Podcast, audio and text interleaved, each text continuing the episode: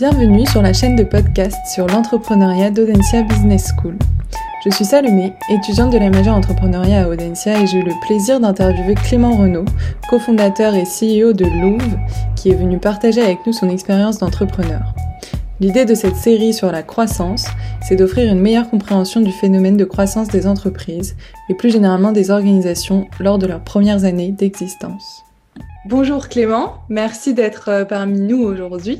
Salut Salomé. Est-ce que pour euh, commencer, tu peux présenter et, euh, et, nous présenter ton entreprise, donc ton parcours et un peu ce qui a déclenché l'expérience Louvre Ouais, carrément, avec plaisir. Écoute, bah, moi j'ai une formation d'ingénieur, je fais l'école des ponts en France. Ensuite, j'ai bossé en aéronautique euh, en Angleterre, chez Rolls-Royce, sur les moteurs de la 380. Ensuite, euh, je, suis parti en Californie. J'ai fait un master de machine learning à Stanford et je suis resté euh, en Californie pendant cinq ans. j'ai bossé dans plusieurs startups en, tant que data scientist et j'ai créé une boîte de, navires autonomes, des porte-conteneurs autonomes. On a fait Y Combinator, qui est un accélérateur de startups. On a levé 4,5 millions avec des acteurs comme le fonds de Xavier Niel, euh, ainsi que Alven, un autre fonds de capital risque en France. Euh, ensuite, j'ai rejoint Numa. J'ai été entrepreneur en résidence avec le gouvernement euh, sur un projet qui s'appelle Betagouv, qui est en gros l'entité qui gère la transformation numérique de l'État français. Et depuis du coup janvier, j'ai lancé Louvre, qui vise à faciliter l'investissement pour se constituer un patrimoine immobilier en SCPI, qui sont en gros un, moyen très simple d'acheter de l'immobilier quand on n'a pas nécessairement la possibilité d'emprunter tout de suite 200 ou 300 000 euros pour acheter un bien, et qui permet du coup, avec des rendements bah, qui sont ceux de l'immobilier, donc généralement 4 à 5% par an minimum, euh, de se constituer un patrimoine basé sur un, actif tangible. Voilà. Ok, hyper clair. Est-ce que du coup, tu peux nous, tu as commencé déjà un peu à le faire, mais est-ce que tu pourrais nous préciser le contexte dans lequel tu as démarré cette, euh, cette activité euh, et, si vous rencontrez déjà aujourd'hui de la croissance, ou en tout cas ce que, ce que tu en perçois toi aujourd'hui?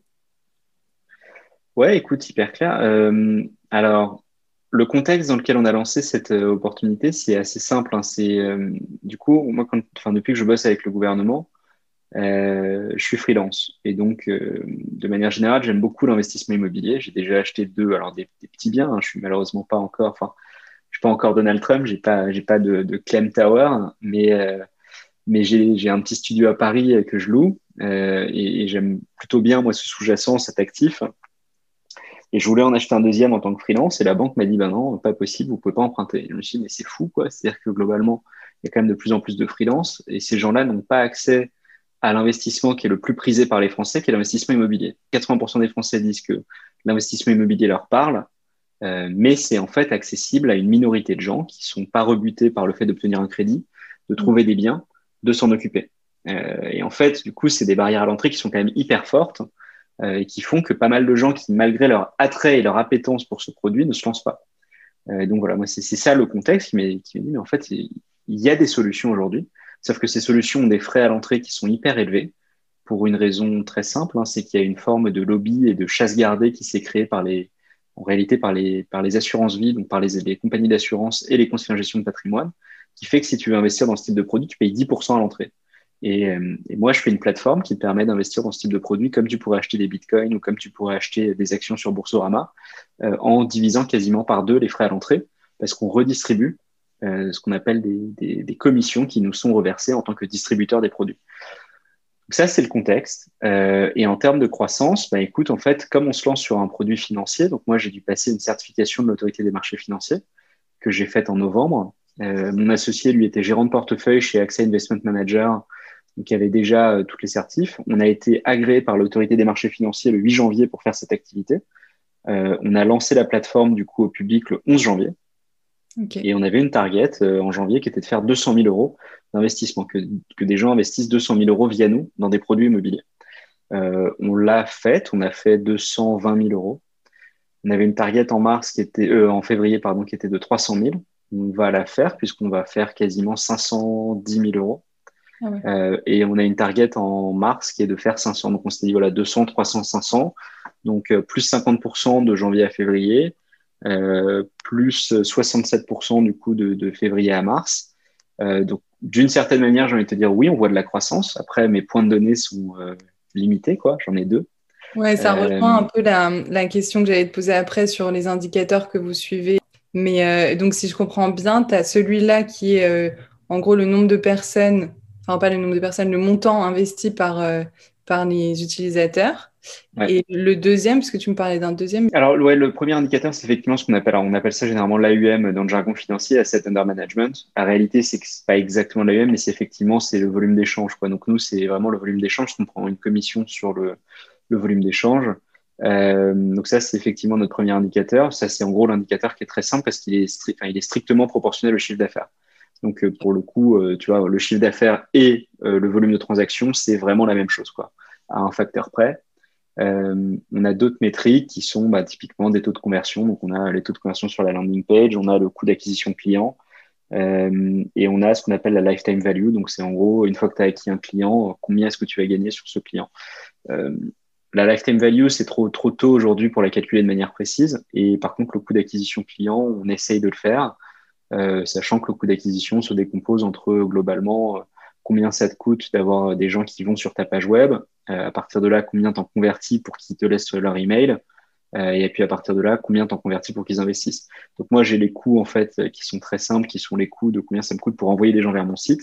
Je sais mon taux de conversion pour avoir leur email, et ensuite je peux calculer combien de temps en moyenne ça me prend pour, euh, d'accompagnement auprès de chaque client pour qu'ils convertissent à mettre de l'argent. Euh, donc voilà, c'est ça ce qu'on appelle le CAC, Customer Acquisition Cost, coût d'acquisition client. Ok, hyper clair. Petit cours au passage. Et comment, euh, comment est-ce que tu fixes ces objectifs? Tu vois, là, tu me disais que euh, votre objectif de croissance, il était de 50% entre janvier et février. Euh, mhm. Là-dessus, c'est, vous avez un schéma particulier?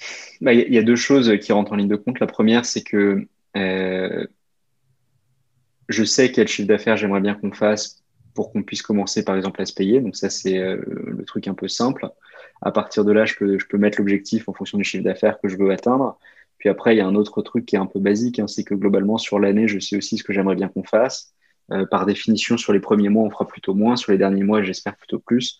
Euh, et donc, on, on target comme ça. Après, la réalité, c'est que c'est vachement du doigt mouillé. Enfin, Tu vois, mhm. là, aujourd'hui, je suis sur une croissance de plus de 50% mois, month over month. Donc, c'est pour le coup plutôt euh, bien. Euh, la réalité, c'est que j'ai pas nécessairement des leviers d'action hyper clairs pour véritablement l'atteindre non plus. Donc, c'est-à-dire que tu vois, je peux, je peux me mettre cette target-là, euh, mais j'ai pas nécessairement un process de sales qui soit totalement répétable encore, qui me permette, c'est ce qu'on appelle le product market fit, ou globalement, enfin, en gros, quand tu as un, process de vente répétable, tu sais que si tu augmentes euh, ce que tu mets à l'entrée, par exemple, en pub, bah, tu vas avoir une augmentation de la sortie. Euh, je suis pas encore tout à fait là, même si on commence à s'en rapprocher. Ok. Trop cool. Et euh, alors, quels ont été les principaux événements qui ont influencé votre trajectoire de croissance chez Louvre? Je ne sais pas si à ce stade, tu en as déjà beaucoup en tête. Non, euh, honnêtement, on est, hyper tôt pour le dire. Donc, euh, sur la, croissance pure, la réponse est. Ouais, enfin, en tout cas, en tout cas je, commence à en voir quelques. En tout cas, j'en vois plusieurs. Le premier, c'est que le lancement a été plutôt pas mal, plutôt une réussite. On a eu pas mal de gens qui ont souscrit grâce au lancement. Et ensuite, là, il y a deux choses qui sont en train d'être des très très bons relais de croissance pour nous. Le premier, c'est que on a changé notre discours. Au début, on était vraiment axé sur l'immobilier locatif. C'est trop bien l'immobilier locatif. On vous permettre de faire de l'immobilier locatif à partir de 5000 euros.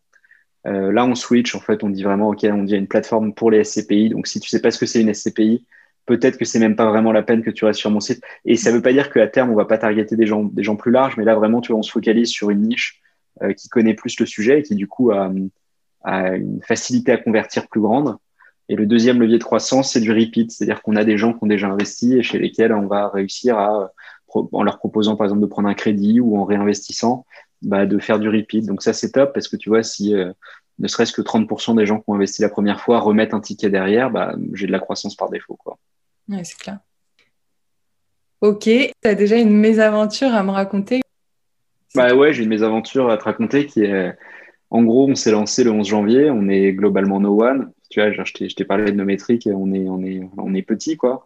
Euh, et en fait, on a plein de conseillers en gestion de patrimoine qui appellent les SCPI en leur disant euh, ces mecs sont des enfoirés, euh, ils remboursent les frais de souscription, rendez-vous compte, il faut que vous arrêtiez de bosser avec eux. Et en fait, j'avais, je pense, pas mal sous-estimé le côté hyper communautaire de ce monde où en fait les, acteurs du marché, et je pense que le monde de la finance en fait est beaucoup composé de ce genre de choses, tu as des espèces de couches et des couches et des couches et des couches d'intermédiaires qui tous se prennent tous au passage d'une commission. Mm. Et puis en fait, quand toi, tu as un discours plus transparent de dire, bah, en fait, euh, moi, la com, je vais la réduire parce que je vais faciliter le réseau de distribution. Et donc, in fine, le client va payer moins parce que, bah, en fait, la com, plutôt qu'elle soit répartie entre 15 mecs qui font de la sous-distribution, de sous-distribution, de sous-distribution, bah, en fait, ils sont pas hyper contents. Alors, ce qui est compréhensible aussi, hein, c'est-à-dire que c'est des mecs qui vivent de ça et donc je leur, tu vois, je, comprends quoi. Mais j'avais, j'avais un peu sous-estimé le, le, le, la levée de bouclier que ça générerait. Mm. Et c'est vrai que, tu vois, pour une boîte qui existe depuis un mois et demi, euh, même pas, euh, le fait de se prendre des appels de gars qui contactent directement quasiment l'autorité des marchés financiers pour se plaindre, c'est un peu cash, quoi. Ouais, c'est clair. Presque rebutant, mais. ouais, presque rebutant, ouais. ok. Est-ce que. Euh, parce que là, vous êtes juste deux associés pour l'instant, c'est ça? Ouais, tout à fait. Euh, comment est-ce que vous avez un peu réparti les activités entre toi et ton associé? De quoi est-ce que toi tu t'occupes, tu vois, dans les, dans les grandes phases qu'on a déjà abordées euh? Alors, euh, écoute, c'est, assez simple. mon associé, donc c'est un financier, hein, donc lui, il a vraiment un background de, finance pure. il a bossé, il gérait des portefeuilles de crédit structurés de plus de 2 milliards chez AXA IM. Donc lui, en gros, il gère toute la partie partenariat avec les sociétés de gestion. Donc c'est lui qui euh, fait des partenariats avec les sociétés de gestion pour qu'on puisse distribuer des produits. Mhm. Et c'est lui qui, de manière générale, a l'ownership de la partie sales.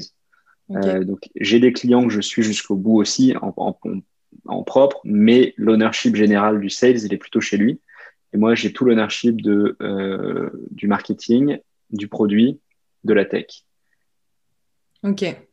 C'est original parce que, enfin, ce qu'on apprend en cours, c'est qu'au début, tu as plutôt tendance à regrouper commercial et marketing euh, dans la même fonction et ensuite à le séparer au, fil du temps.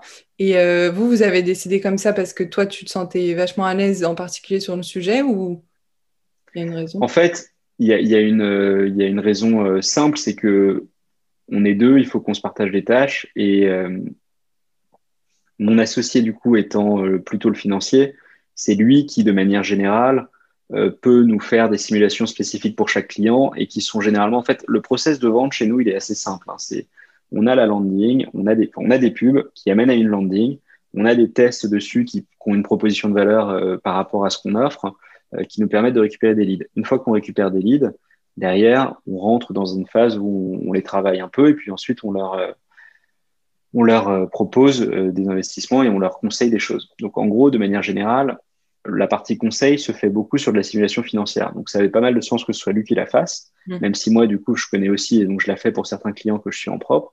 Mais, euh, mais de manière générale, c'était une répartition assez naturelle. Donc, oui, tu as raison, souvent, on, met marketing et commercial d'un côté. Euh, mais pour nous, ça avait pas mal de sens de séparer directement, d'autant plus que moi, je fais marketing, produit et tech. Donc, en gros, tu vois, j'ai une espèce, j'ai vraiment tout le pipe à mon, quoi. Euh, toute la génération de leads. Et ensuite, lui, il a plutôt le, le rôle pour, pour les closer. Ok, hyper clair. Quelles ont été les retombées de tes actions personnelles sur la croissance de ton entreprise et sa structuration organisationnelle? C'est un peu complexe, ouais, mais en tout cas, euh, bah, sur, la, sur la croissance, euh, tu vois, typiquement, moi, les, exemples que j'aime bien, c'est euh, bah, typiquement, j'ai rejoint pas mal de groupes Facebook sur de l'investissement SCPI et je poste pas mal, je réponds aux questions des gens, je crée des sondages. Et par exemple, j'ai fait un sondage, tu vois, pour avoir des, informations quantitatives sur euh, ce qui est perçu comme un, problème dans l'investissement SCPI. Et typiquement, les, deux choses qui ressortent, hein, c'est euh, les frais qui sont trop élevés et l'accès au crédit. Et donc, ce que j'ai fait, c'est qu'ensuite, j'ai contacté directement un par un en mode call d'email sur Messenger les, gars qui avaient répondu ça. Et en fait, tout à coup, là, j'ai trois leads plutôt hyper qualifiés euh, qui tombent parce que en fait, euh, en leur parlant, ils ont trouvé que ça avait du sens, ils en ont parlé à leurs potes, et tout à coup, on commence à générer du, du word of mouth. Donc, c'est, voilà, typiquement, c'est un exemple de do things that don't scale, quoi. C'est pas une pub que je peux balancer à 5000 personnes, mais, euh, mais ça m'obtient 3, 4, 10 clients, et, puis c'est ce qui, ce qui est nécessaire, quoi. Oui, c'est dans le mille, quoi. exactement, exactement. Ok. Et euh, du coup, on arrive vers la fin. Au regard de tes différentes réponses, qu'est-ce que euh, ça signifierait pour toi? Quel sens tu vois derrière le, fait de pratiquer la croissance dans une entreprise? C'est la question philo. de pratiquer la croissance. En fait, je ne sais pas ce que ça veut dire. C'est-à-dire que, enfin, je sais pas dans quelle mesure tu pratiques la croissance. À moins qu'il tu vois, à moins qu'on joue sur le fait de la croissance personnelle, etc. Ou là, je pense qu'il y a pas mal de choses à dire mais je suis pas sûr que tu pratiques la croissance, quoi. Tu la croissance, tu l'as ou tu l'as pas, donc tu peux la chercher, mais je sais pas si tu la pratiques. Euh... Quelle serait ta vision plutôt de la croissance en, général? Tu vois, quelle définition est-ce que tu, lui donnes? Et, euh... et comment est-ce que tu la recherches Peut-être si c'est pour toi seulement quelque chose que tu peux rechercher, comment est-ce que tu te structures autour de cette euh, quête? Alors, pour le coup, plusieurs raisons, enfin plusieurs méthodes en tout cas pour que nous on met en place, c'est déjà bah, de se mettre des objectifs, c'est-à-dire que on est euh, moi et mon associé, alors on n'est que deux, donc c'est évidemment beaucoup plus facile, mais on est tous les deux hyper au clair sur les objectifs qu'on a chaque mois. On se donne des objectifs mensuels hein, pour l'instant sur la, partie croissance. Et ensuite, j'ai un suivi hebdomadaire de toutes les actions qu'on entreprend. Donc, chaque campagne qu'on fait, euh, je suis euh, les taux de conversion, les taux de clics, etc. Donc, ça, on a, on a des informations par rapport à ça. On essaye d'itérer. Euh, et de manière générale, ouais, nous, les, deux, les deux mots-clés, tu vois, c'est vraiment itération, donc essayer plein de choses, et euh, mesure. Donc, en gros, chaque fois qu'on itère sur quelque chose, on essaye de voir l'impact que ça a. Euh, et puis, en fait, je sais pas si tu es familier avec ce terme, c'est peut-être un plus un terme d'ingénierie, mais ce qu'on appelle une descente de gradient. En gros, c'est une méthode d'optimisation qui permet de trouver un, minimum ou un maximum sur une fonction convexe. Et en gros, c'est un système qui globalement te dit, c'est un peu comme si c'était à la montagne, quoi. Tu vois, tu te dis, euh, cherche un optimum. Et donc, l'optimum, bah, c'est par exemple un, minimum, donc un minimum de coûts. Et donc, tu es à la montagne, et puis tu commences à te balader un peu le long de la montagne, puis tu dis, mais en fait, je descends pas, puis tu vas un peu plus comme ça, puis tu commences à descendre, puis jusqu'au moment où tu trouves vraiment la pente, et puis là, tu te laisses porter dans la pente. C'est un peu ça, quoi. C'est tu tournes dans tous les sens jusqu'à ce que tu vois par où la pente t'emmène, et puis là, tu t'y engouffres. Trop bien comme image. Ok.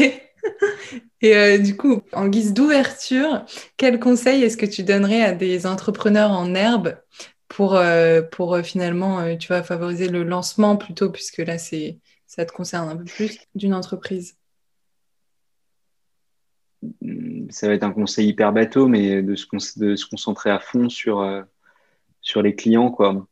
Moi, je suis assez convaincu qu'aujourd'hui, on peut, on peut vendre des trucs en n'ayant fait quasiment aucun développement. Donc, tu vois, le concept de MVP, je pense que c'est un concept que tout le monde euh, aime bien, euh, sur lequel les gens aiment bien pérorer, mais qui en fait n'est pas, n'est souvent pas mis en application. Et la réalité, c'est que pour la plupart des entreprises, il est vraiment possible d'avoir un produit qui sorte en moins de trois mois et peut-être même en moins d'un mois. Quoi. Mm. entre les outils low-code, les outils no-code, je pense que se focaliser sur le produit et la tech, c'est souvent une forme d'évitement de la réalité qui est que tant qu'il n'y a pas un mec qui achète, ça sert à rien. Euh, donc euh, c'est ça, voilà. Descendre de gradient, on se focus sur les clients, on essaye de voir ce qui marche, ce qui marche pas. Et, et c'est hyper dur parce qu'en fait, c'est une posture qui est peut-être d'ailleurs beaucoup plus naturelle chez les étudiants d'école de commerce comme toi et comme tes camarades. Mais moi, tu vois, j'ai une école d'ingé et, et, mon, et par défaut, ma, ma nature, c'est plutôt d'aimer les choses qui sont bien conçues que d'aller euh, que d'aller taper euh, à la porte d'un mec en lui disant salut tu veux pas acheter ma SCPI quoi. Euh, mais finalement c'est le seul truc qui compte. Je suis d'accord et en même temps c'est enfin moi je trouve que même en, en étant en école de commerce tu as quand même une petite difficulté à entre guillemets vendre sur plan tu vois. Même quand tu es vraiment dans le mille et que tu vois tu fais bien tes recherches que tu es au contact avec des clients que tu vérifies ton idée et tout je trouve que et encore plus quand tu es jeune tu vois c'est un peu, euh, niveau légitimité, tu es un peu en train de te dire, OK, je vais aller attaquer des gros poissons un peu comme ça. enfin, tu as un peu ce truc-là de, euh, de doute, quoi, mais, euh, mais c'est le jeu. Hein. Ouais, c'est le jeu, ouais, tu as raison. Bah, de toute façon, je pense que le doute, tout le monde l'a, mais au-delà même, tu vois, de vendre sur plan, c'est-à-dire que je pense qu'on a, on a aujourd'hui pas mal de solutions qui nous permettent d'apporter la value propre et de la tester, en tout cas, sans nécessairement avoir une solution hyper, hyper aboutie. Donc, ouais, il faut être confortable avec ça, quoi. En tout cas, il faut l'être le plus rapidement possible parce que je suis intimement convaincu que tant que tu l'es pas, c'est vachement dur de trouver la bonne idée parce qu'en fait, tu vois, la bonne idée, enfin, je sais pas s'il y en a une, en fait, il y a plein de bonnes idées. Et, comment tu converges le plus rapidement possible vers celle qui marche le mieux et c'est plutôt ça le sujet, quoi. Mm. Merci beaucoup d'avoir répondu à, à, mes questions et puis bonne balade alors avant le couvre-feu. Merci, ciao Salomé, bonne, bonne soirée. C'est la fin de cet épisode. Vous pouvez retrouver l'ensemble des podcasts Audencia sur podcast-entrepreneuriat.audencia.com.